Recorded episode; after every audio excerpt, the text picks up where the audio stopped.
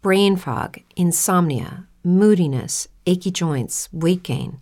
Maybe you're thinking they're all just part of getting older, or that's what your doctor tells you. But MIDI Health understands that for women over 40, they can all be connected. Hormonal changes that happen during perimenopause and menopause are at the root of dozens of symptoms women experience, not just hot flashes. MIDI specializes in compassionate care for women in menopause. Their solutions are safe, effective, and FDA approved. Plus, they're covered by insurance.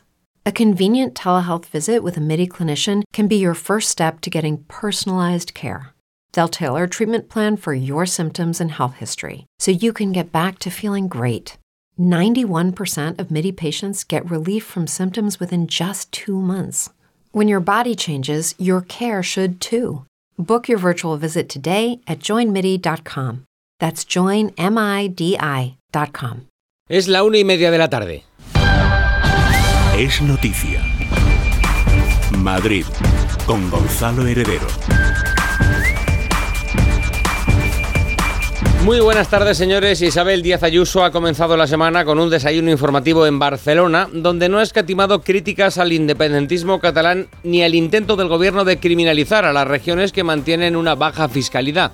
En este sentido, la presidenta de la Comunidad de Madrid ha negado que exista una guerra fiscal entre regiones y denuncia una vez más que este asunto lo utiliza el gobierno para ir contra Madrid. ¿Esto es una guerra fiscal entre comunidades autónomas? No. Esto es la libre competencia entre comunidades autónomas a la hora de ofrecer servicios públicos, para lo que les conviene, sobre todo para atacar a Madrid, porque con los nacionalistas ven que son flojos, pero contra Madrid se vuelven muy bravos. Y pone de manifiesto los diferentes modelos fiscales de Cataluña y Madrid y lanza una pregunta de fácil respuesta. Un catalán paga 600 euros más que un madrileño al año para mantener su ejecutivo económico. Y yo tengo que crear un- una empresa donde voy. En Barcelona pago 15 impuestos propios. En Madrid no tengo ninguno al respecto. ¿Dónde me voy a ir? Es de sentido común. Y por supuesto, estando en Barcelona, no podía faltar su condena al independentismo catalán y a la permisividad del gobierno de España. En el momento en el que las familias son identificadas y tienen miedo a ver cómo arrinconan a sus hijos, cuando no son marcadas por sus propios vecinos, o los universitarios se ven suspendidos, o los comerciantes señalados, o los aspirantes a la función pública apartados, o los artistas ninguneados, esta espiral autoritaria se convierte en más asfixiante, con la aquiescencia del gobierno de Sánchez. Y tampoco ha tenido ningún reparo en asegurar que la aplicación del artículo 155 bajo el gobierno de Mariano Rajoy tendría que haber sido más duradero. Yo creo que tendría que haber sido más firme y más duradero este 155 para que sus efectos hubieran perdurado, ¿no? Es noticia. Madrid. Esta es la noticia más destacada del día. A continuación les adelantamos otras en titulares.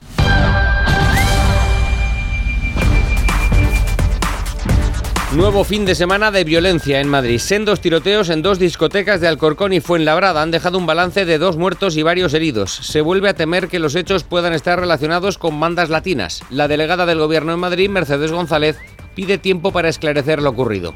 No tenemos todavía datos que relacionen lo pasado en Alcorcón con lo que ha pasado ahora y, lo único que, que os pido es paciencia para que los tiempos eh, policiales se acoplen a los tiempos eh, periodísticos.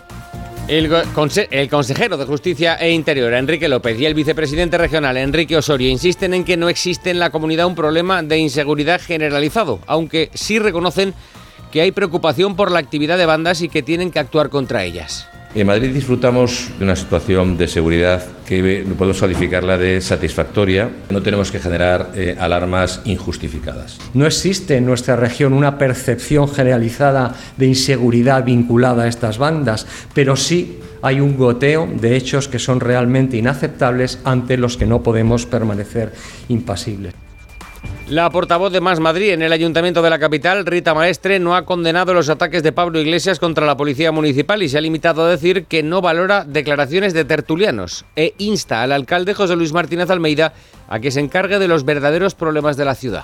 Me parece una polémica completamente inventada. Desde luego yo no voy a andar comentando las opiniones de un tertuliano u otros tertulianos y desde luego me parece que Almeida tiene que estar muy desesperado para tratar de traer a los problemas de Madrid cuestiones que no tienen nada que ver.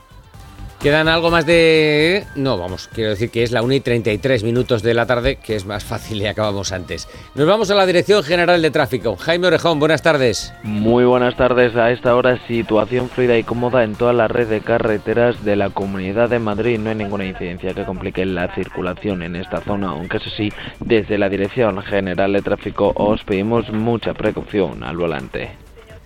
Gracias, Jaime. Nos vamos ahora al Ayuntamiento de Madrid. Charo Alcázar, buenas tardes. Hola, buenas tardes, Gonzalo. Buena circulación es lo que estamos observando en general en toda la ciudad, al menos en todo el recorrido de M30, donde no hay incidencias, por fortuna, que obstaculicen el tráfico. Y por otro lado, también buena circulación en los accesos. Algo más de intensidad ya en la zona centro nos referimos a la Gran Vía en ambos sentidos, en el tramo de Alcalá, Banco de España, dirección Cibeles y en ese mismo sentido el Paseo de Recoletos. Comenzamos en Barcelona, donde esta mañana la presidenta de la Comunidad de Madrid ha protagonizado un desayuno informativo. Isabel Díaz Ayuso ha vuelto a defender la autonomía fiscal de nuestra región y ha comparado las políticas en este ámbito de Madrid y Cataluña. Y no ha evitado la condena al independentismo catalán y al gobierno de Pedro Sánchez por su permisividad. Paloma Cuevas, buenas tardes. Buenas tardes. Es la séptima ocasión que Isabel Díaz Ayuso visita Cataluña como presidenta de la Comunidad de Madrid desde Barcelona y en el quinto aniversario del discurso del rey ante el desafío independentista, la presidenta madrileña se ha referido a la aplicación del artículo 155. Ha dicho que se aplicó por poco tiempo. Sí que ha quedado demostrado que se hizo por poco tiempo y al no ser duradero, se generó también yo creo una ilusión por parte de muchos ciudadanos en Cataluña que estaban hartos de ser ninguneados, despreciados y apartados en su propio país para después desembocar rápidamente en unas elecciones. Yo creo que tendría que haber sido más firme y más duradero este 155 para que sus efectos hubieran perdurado. ¿no? Palabras de Ayuso en un desayuno informativo en la ciudad condal para presentar el puente hispano entre Madrid y Barcelona. Con motivo de la fiesta de la Hispanidad, el Ejecutivo madrileño ha organizado actividades también en Cataluña, además de en Ceuta y Melilla. Precisamente la presidenta ha destacado el papel de la Hispanidad en Cataluña, donde ha dicho la espiral autoritaria es más asfixiante y eso también se traslada a la política fiscal. Si yo tengo que crear un, una empresa, ¿dónde voy? En Barcelona pago 15 impuestos propios. En Madrid no tengo ninguno al respecto. ¿Dónde me voy a ir? Es de sentido común. Ayuso ha puesto cifras sobre la mesa. Un catalán paga 600 euros más que un madrileño al año para mantener su ejecutivo económico. Desde que mi gobierno está al frente, cada ciudadano se ha ahorrado 6.700 euros. La presidenta madrileña que defendía su política fiscal y ha criticado los nuevos impuestos del gobierno de Sánchez contestando a la ministra de Hacienda María Jesús Montero que ayer domingo retó a Ayuso a ir a los tribunales. Tratar así a los presidentes autonómicos con ese desprecio y con esa altanería no sé a qué nos conduce, pero desde luego cada vez que el gobierno me ha retado a ir a los tribunales, por defecto suelo ganar. Voy defendiendo, como he tenido que hacer con la concertada en la Comunidad de Madrid, con el cierre ilegal de la región y a lo mejor también con este impuesto inventado del patrimonio que lo llaman de solidaridad o de ricos para señalar a unos ciudadanos como culpables mientras este gobierno cada vez tiene más dinero en sus bolsillos porque no deja de asfixiar al contribuyente. Ayuso ha recordado que precisamente hoy la justicia le ha dado la razón sobre la zona única escolar que permite que un niño de la comunidad pueda escolarizarse en cualquier colegio de la región. El pasado mes de febrero el Ministerio de Educación presentó un requerimiento que no sigue adelante. Y volviendo con el tema de la fiscalidad, al líder del PSOE en la región, Juan Lobato, le han preguntado si cree que se está produciendo una rebelión por parte de presidentes autonómicos de su partido, que se han sumado recientemente a las rebajas fiscales del Partido Popular. Lobato lo niega y dice que el debate ha evolucionado y que ya no se discute que haya que bajar los impuestos, sino a quién. No, yo creo que para nada. Yo creo que lo que ha pasado durante las últimas semanas es que el debate en este país ha evolucionado de si hay que subir o bajar impuestos a, quién hay que bajar impuestos. Y a quién hay que bajar impuestos el PSOE lo tiene muy claro. En España, en Valencia, en Madrid, en todas partes. Hay que bajar impuestos en este momento a quienes más lo necesitan, a quienes están sufriendo de verdad los efectos de la inflación y no bajar impuestos, dar esos regalos fiscales al 0,2% en el que piensa siempre el Partido Popular, en los patrimonios millonarios. Madrid. Es Radio 99.1. Les hablamos ahora de un asunto que desgraciadamente se está convirtiendo en cotidiano. Es la violencia de las bandas latinas, que puede estar detrás nuevamente de dos nuevos crímenes que se han producido este fin de semana. Dos muertos y varios heridos es el resultado de sendos sucesos en Alcorcón y Fuenlabrada. Jesús Sánchez, buenas tardes. Buenas tardes. Un joven dominicano de 21 años ha fallecido después de recibir un disparo en la cabeza durante una reyerta en la puerta de la discoteca Caña Brava de Fuenlabrada. Hay otra persona de 31 años herida de arma de fuego en un hombro y otros dos heridos de 18 años por machete y disparos. Luis Serrano es portavoz de emergencias. Bueno, pues aparte de este joven fallecido con el que el SUMA ha estado 45 minutos intentando eh, reanimarle, pues tenemos también otro hombre de 31 años con herida por arma de fuego en un hombro, eh, con lesiones de pronóstico reservado y lo ha trasladado el SUMA al hospital 12 de octubre. Y luego dos jóvenes de 18 años, otro, uno de ellos con otra herida de arma de fuego en el brazo y ese otro joven de 18 años con cortes en mano y en cabeza. Todas las víctimas son de origen dominicano y se investiga si la reyerta puede tener relación con otra pelea mortal acontecida el domingo de madrugada en la puerta de otra discoteca de Alcorcón. Escuchamos a Mercedes González, delegada del Gobierno en Madrid. No tenemos todavía datos que relacionen lo pasado en Alcorcón en el día, en el sábado, con lo que, en el domingo, perdón, con lo que ha pasado ahora y, lo único que, os pido es paciencia para que los tiempos eh, policiales se acoplen a los tiempos eh, periodísticos. La policía hemos formado un grupo un conjunto entre la brigada de información y la brigada de policía judicial. Están trabajando y están desentrañando y, desliando la madeja que nos encontramos en este momento. Los vecinos del barrio de Alcorcón, una zona residencial, lo tienen claro. Aseguran que las bandas latinas están detrás del homicidio y todavía afinan más. El fallecido, según sus testimonios, era miembro de los Latin Kings y los atacantes de los Dominican Don't Play. La víctima es de nacionalidad venezolana y su cuerpo fue puesto a disposición judicial.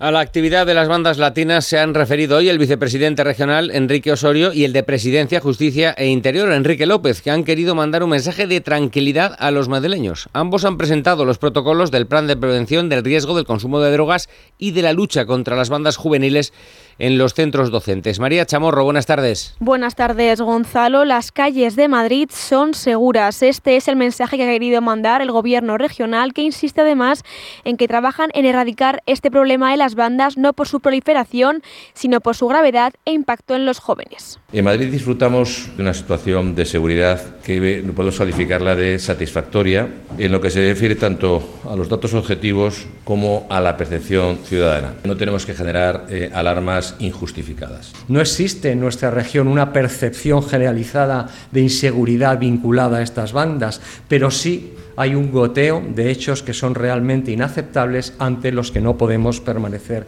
impasibles. Está claro que los grupos violentos es una preocupación, es algo que existe y que tenemos que tomar medidas contra ellos. Sin embargo, lo que nos trasladan los propios directores es que no es un problema generalizado en este sentido, el consejero de Presidencia, Justicia e Interior, Enrique López, ha reclamado más medios policiales para la región.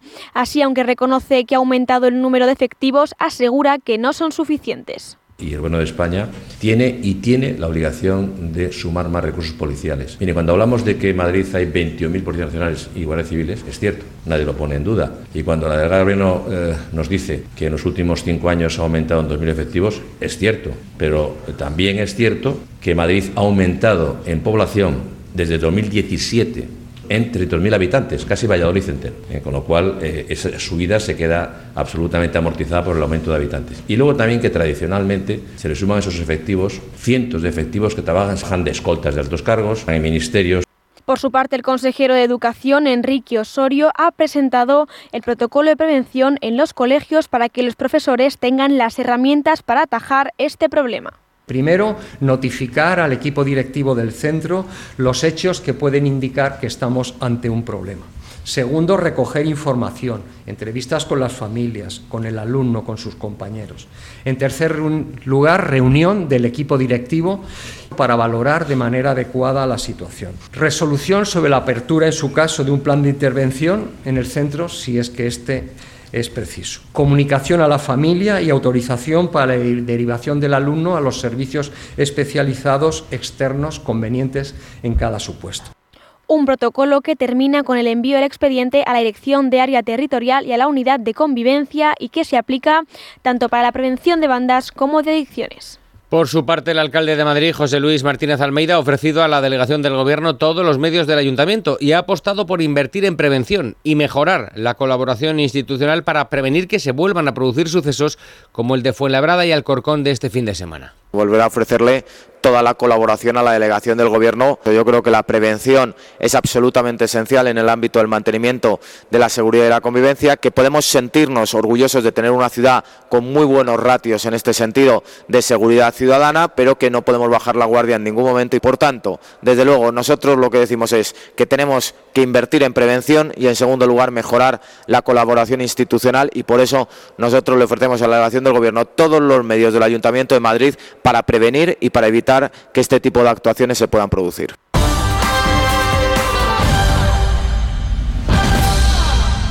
La extrema izquierda no condena los ataques vertidos por Pablo Iglesias contra la Policía Municipal de Madrid. La coportavoz de Podemos, Isabel Serra, a quien defendía Iglesias de su condena por atentado a la autoridad, acusa a los agentes que testificaron en su caso de haber de hacer acusaciones falsas y le pide al alcalde de Madrid mayor sentido del humor. Y la portavoz de Más Madrid en el ayuntamiento, Rita Maestre, dice que no comenta las palabras de tertulianos. Andrés España, buenas tardes. Buenas tardes, Gonzalo. Todo tras las palabras de desprecio. O'Reilly Auto Parts puede ayudarte a encontrar un taller mecánico cerca de ti. Para más información, llama a tu tienda O'Reilly Auto Parts o visita oreillyauto.com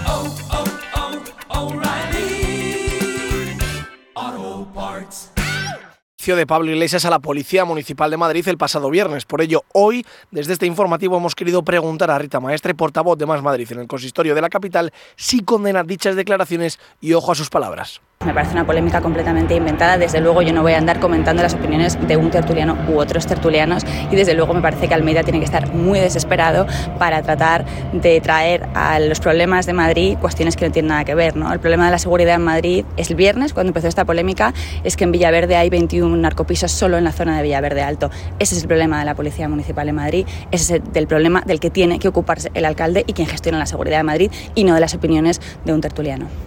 Y como habéis podido escuchar, no condena estas declaraciones de Pablo Iglesias pese a la pregunta concisa de si lo hace o no. Prefiere mandar un mensaje al alcalde de Madrid, José Luis Martínez Almeida, como también hace Isa Serra, portavoz de Podemos y a quien defendió Iglesias tras su condena por delitos de atentado contra la autoridad. Yo creo que el señor Almeida debería de tener más encaje y más sentido del humor entender las palabras de Pablo Iglesias, pero que además debería de preocuparse por las actuaciones cuando son actuaciones por parte de la Policía Municipal que no son mayoritarias, pero cuando sucede eh, que consisten en hacer acusaciones falsas. Creo que debería de preocuparse más de eso, que hace daño a la ciudad de Madrid, hace daño al conjunto de los policías municipales y menos por tomarse en serio unas palabras eh, de Pablo Iglesias, que, insisto, debería de tener más sentido del humor y más encaje no condenan así ninguna de las dos líderes de la izquierda los ataques de Pablo Iglesias a la Policía Municipal de Madrid, a quienes calificó de inútiles. Madrid es radio. La fiesta de la cerveza llega de nuevo a la capital. Madrid Oktoberfest se celebrará en el Withing Center entre el 6 y el 8 de octubre. Esta gran fiesta alemana de la cerveza regresa después de dos años de justificada ausencia en una gran carpa que nos trasladará al corazón de Múnich. La crónica es de Laura Pons.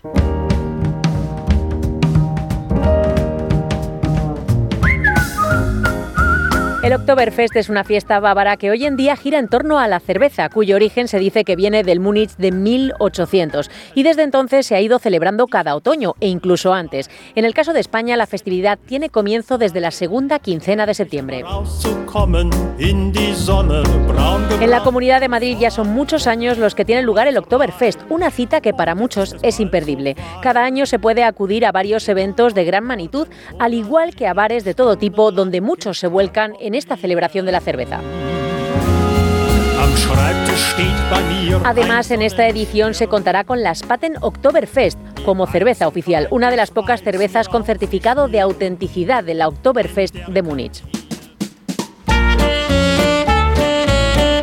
Pero no todo va a ser cerveza, también se podrá degustar los platos más típicos de la gastronomía alemana como distintas variedades de salchichas, codillo elaborado con la receta tradicional de Baviera o los famosos bretzels.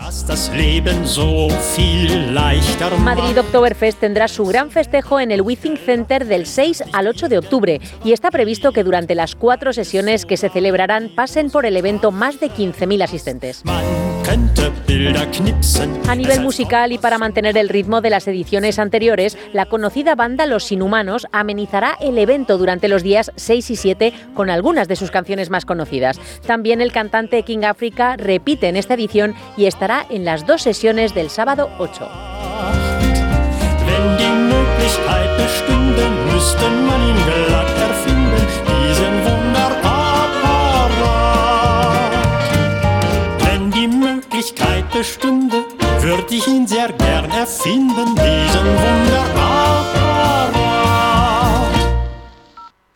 En la vida nada es gratis. Y el que lo diga o miente o es socialista. Así que yo les pido, porque nada es gratis en la vida, que si les gusta lo que hacemos, nos sigan ayudando. Nosotros lo agradeceremos haciendo lo que mejor hacemos, que es lo que ustedes ven todos los días. Entra en Libertad Digital, busca el enlace con la palabra colabora y apóyanos. O llama al 91 409 4002. 91 409 4002. Es noticia. Madrid. I just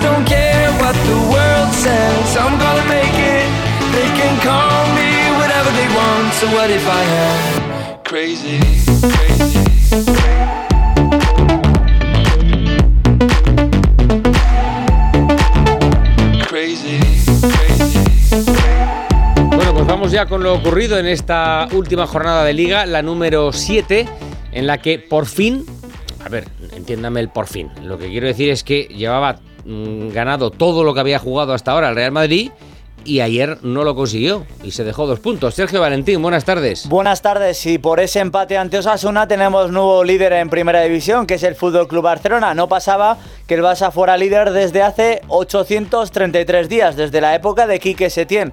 Eso sí, están empatados los dos a puntos, el Barcelona y el Real Madrid que ayer, como decimos, bueno, pues se dejó los dos primeros en el Santiago Bernabéu ante un buen Osasuna que plantó cara hasta los últimos minutos cuando ya estaba incluso con un futbolista menos por la expulsión de David García. Fue además doble castigo, roja y penalti en contra, pero lo falló Karim Benzema. Atención al dato, el Madrid ha fallado 5 de los últimos 7 penaltis en liga.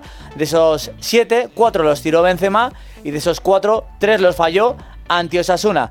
Carlo Ancelotti hablando del partido. El partido no ha sido bueno como queríamos porque la intensidad de la primera parte no ha sido poca intensidad con balón, poca intensidad sin balón. No era un problema de los medios, era un problema general. Hizo los cambios para meter piernas frescas. No tenemos que meter excusas del parón. La plantilla es muy buena, ha hecho algunos cambios por esto. El partido estaba ganado, eh, pero no hemos tenido la suerte para, para marcar el penalti. El Madrid se adelantó con un tanto de Vinicius en la segunda mitad. Es un centro chut que nadie toca. Y el portero Sergio Herrera también está algo confundido porque pueden rematar Rudiger y Benzema. No remata ninguno. De hecho, como están muy lejos de ese posible remate, tanto el colegiado como la sala bar interpretan que no influye en Sergio Herrera y el, el, gol subió al marcador. Luego empataría Quique García con un golazo, es un centro muy complicado, está defendido por Rudiger y le peina para que entre por toda la escuadra y no puede hacer nada Lunin. Hizo cambios Ancelotti muy pronto, no es habitual en él, quitó a Suamení y Ceballos y luego explicó Ancelotti que no había funcionado, pero no el centro del campo, sino todo el equipo en cuanto a la presión y en cuanto a la energía. Hizo hasta cinco cambios Ancelotti, pero no jugó Hazard. Ayer hasta tuvo minutos antes Mariano. Era un partido que donde necesitaba un delantero centro fuerte de cabeza. Mariano ha tenido la oportunidad de cabeza en un centro y creo que no, los últimos minutos no eran un partido para la calidad de Hazard. Y como decimos, aguantó Osasuna, cosa que no pasó, por ejemplo, en la última edición de la Liga de Campeones. Y es que esa última edición de la Champions League la tienen en mente todos los equipos, todos los jugadores que van a Santiago Bernabéu. Solo hay que escuchar al propio Quique García.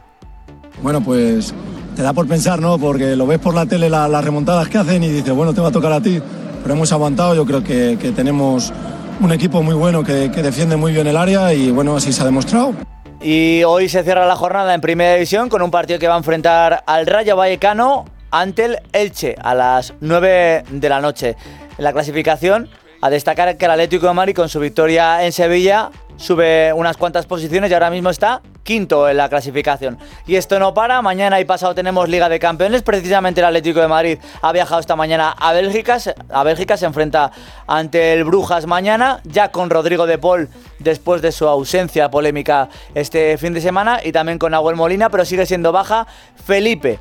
Veremos qué dice mañana, bueno, qué dice hoy Simeone, porque seguramente le preguntarán De por Paul. Joao, ¿eh? por, sí, por Rodrigo de Paul Sí. y por Joao Félix No voy a decir nada de Depol, ya te lo digo yo. y por Joao Félix que tampoco tuvo apenas minutos este fin de semana. Y el miércoles va a ser turno del Real Madrid que juega otra vez en el Bernabéu ante Shakhtar Donetsk. Tenemos aquí noticias. Modric ya entrena con sus compañeros.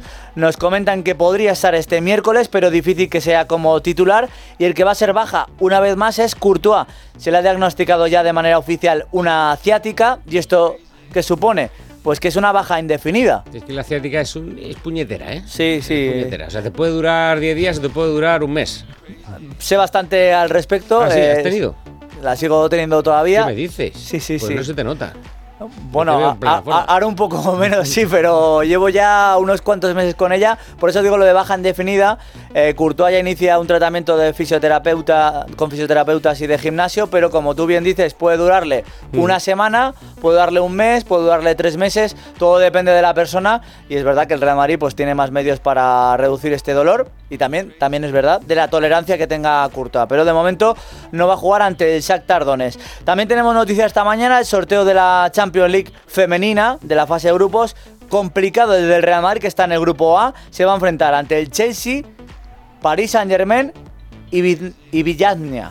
Y en la ACB tenemos un resultado, dos, eh, la derrota del Fuenlabrada y la victoria del Real Madrid ayer ante el Obradoiro con un dato histórico, porque debutó Hugo González, que es el cuarto jugador más joven en debutar con el Real Madrid, 16 años. Y otro resultado, Fórmula 1, Gran Premio de Singapur, Carlos Sainz terminó tercero, es decir, otro podio más para el piloto madrileño, que es todavía cuarto en la clasificación general, pero ya muy cerquita de George Russell. Gracias, Sergio. Hasta luego.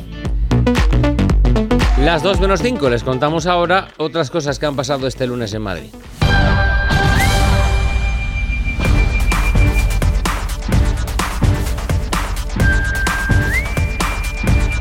El 90% de los madrileños mantienen la inmunidad celular frente al coronavirus a los 10 meses de recibir la última dosis de la vacuna y el 99,5% de las personas vacunadas mantienen la inmunidad humoral según un estudio pionero en el mundo realizado en la Comunidad de Madrid. La, la prevalencia de inmunidad combinada humoral y celular es elevada en la población madrileña y a partir de los 10 años es superior al 80% en todos los grupos de edad. Enrique Ruiz Escudero es consejero de Sanidad de la región. El 90% de los madrileños mantiene la inmunidad celular frente al COVID-19 a los 10 meses de recibir la última dosis de, la vacuna. Y de esta misma manera, el 99,5% eh, por ciento de las personas vacunadas mantienen la protección detectada por anticuerpos o lo que se considera inmunoda- inmunidad humoral. El Ayuntamiento de Madrid va a subastar entre los días 5 y 19 de octubre más de 2.000 objetos depositados en la Oficina de Objetos Perdidos y en el almacén de la villa que no han sido retirados por sus propietarios. Entre los objetos que podemos encontrar hay joyas de oro, plata y acero, relojes y gafas de sol de marca, bisutería, instrumentos musicales, bolígrafos y plumas o mobiliario. El precio de salida de los lotes será desde 2 euros y el importe final que se obtenga de su venta se ingresará en la tesorería municipal para financiar los gastos del presupuesto municipal. Los vecinos de la calle Morales en el barrio de Carabanchel exigen al alcalde José Luis Martínez Almeida que tenga en cuenta su reivindicación vecinal para sacar de la zona residencial el previsto cantón de limpieza de la calle Morales en el barrio de La Peseta, a 16 metros de las viviendas. El portavoz de la, plataforma, Antonio Gordón, ha explicado que ya plantearon al gobierno la opción de otro espacio y les transmitieron que no hay parcelas, por lo que todos los domingos a las 12 del mediodía se concentrarán en la parcela como protesta. Después de una reunión que tuvimos con el señor Caravante, nos dijeron que nos iban a mandar los planos para que nos quedáramos satisfechos de, de lo que iban a montar aquí. Una vez visto los planos, eh, vimos que no tenía ningún sentido lo que él estaba manifestando en, en, en medios de comunicación sobre lo que iba a venir aquí, ya que él dice que viene un vestuario y que viene para meter seis carritos de limpieza, cuando realmente lo que también vienen en los planos, 10 camiones de 3.500 kilos y tres coches eléctricos.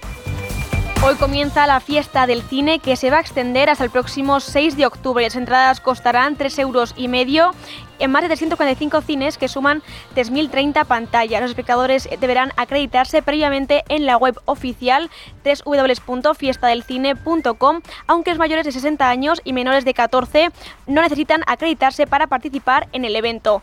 El objetivo de esta fiesta del cine es reactivar un sector que no pasa por su mejor momento. De hecho, ha registrado una caída del 37% en la taquilla en relación a las cifras de la prepandemia.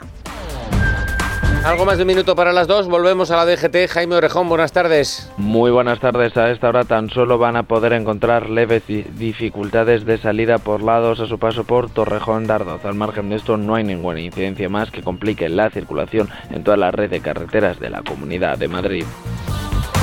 Gracias Jaime. Y en cuanto al tiempo, hoy tenemos intervalos de nubes altas, también nubosidad de evolución diurna que irá surgiendo a mediodía y no se descarta algún chubasco aislado o tormenta ocasional que sería más probable en el sur de la Comunidad de Madrid. Y en cuanto a las temperaturas, las mínimas han subido ligeramente, valores de 14 grados en Madrid capital, 13 en Collado Villalba o en Getafe. Las máximas apenas van a sufrir cambios respecto a las de ayer, si acaso pueden subir un grado, 31 en Aranjuez, 28 grados en Getafe, 27 en Madrid capital. Terminamos, señores, 20 segundos para las dos. Les dejamos ya con Es Noticia. Que pasen una buena tarde.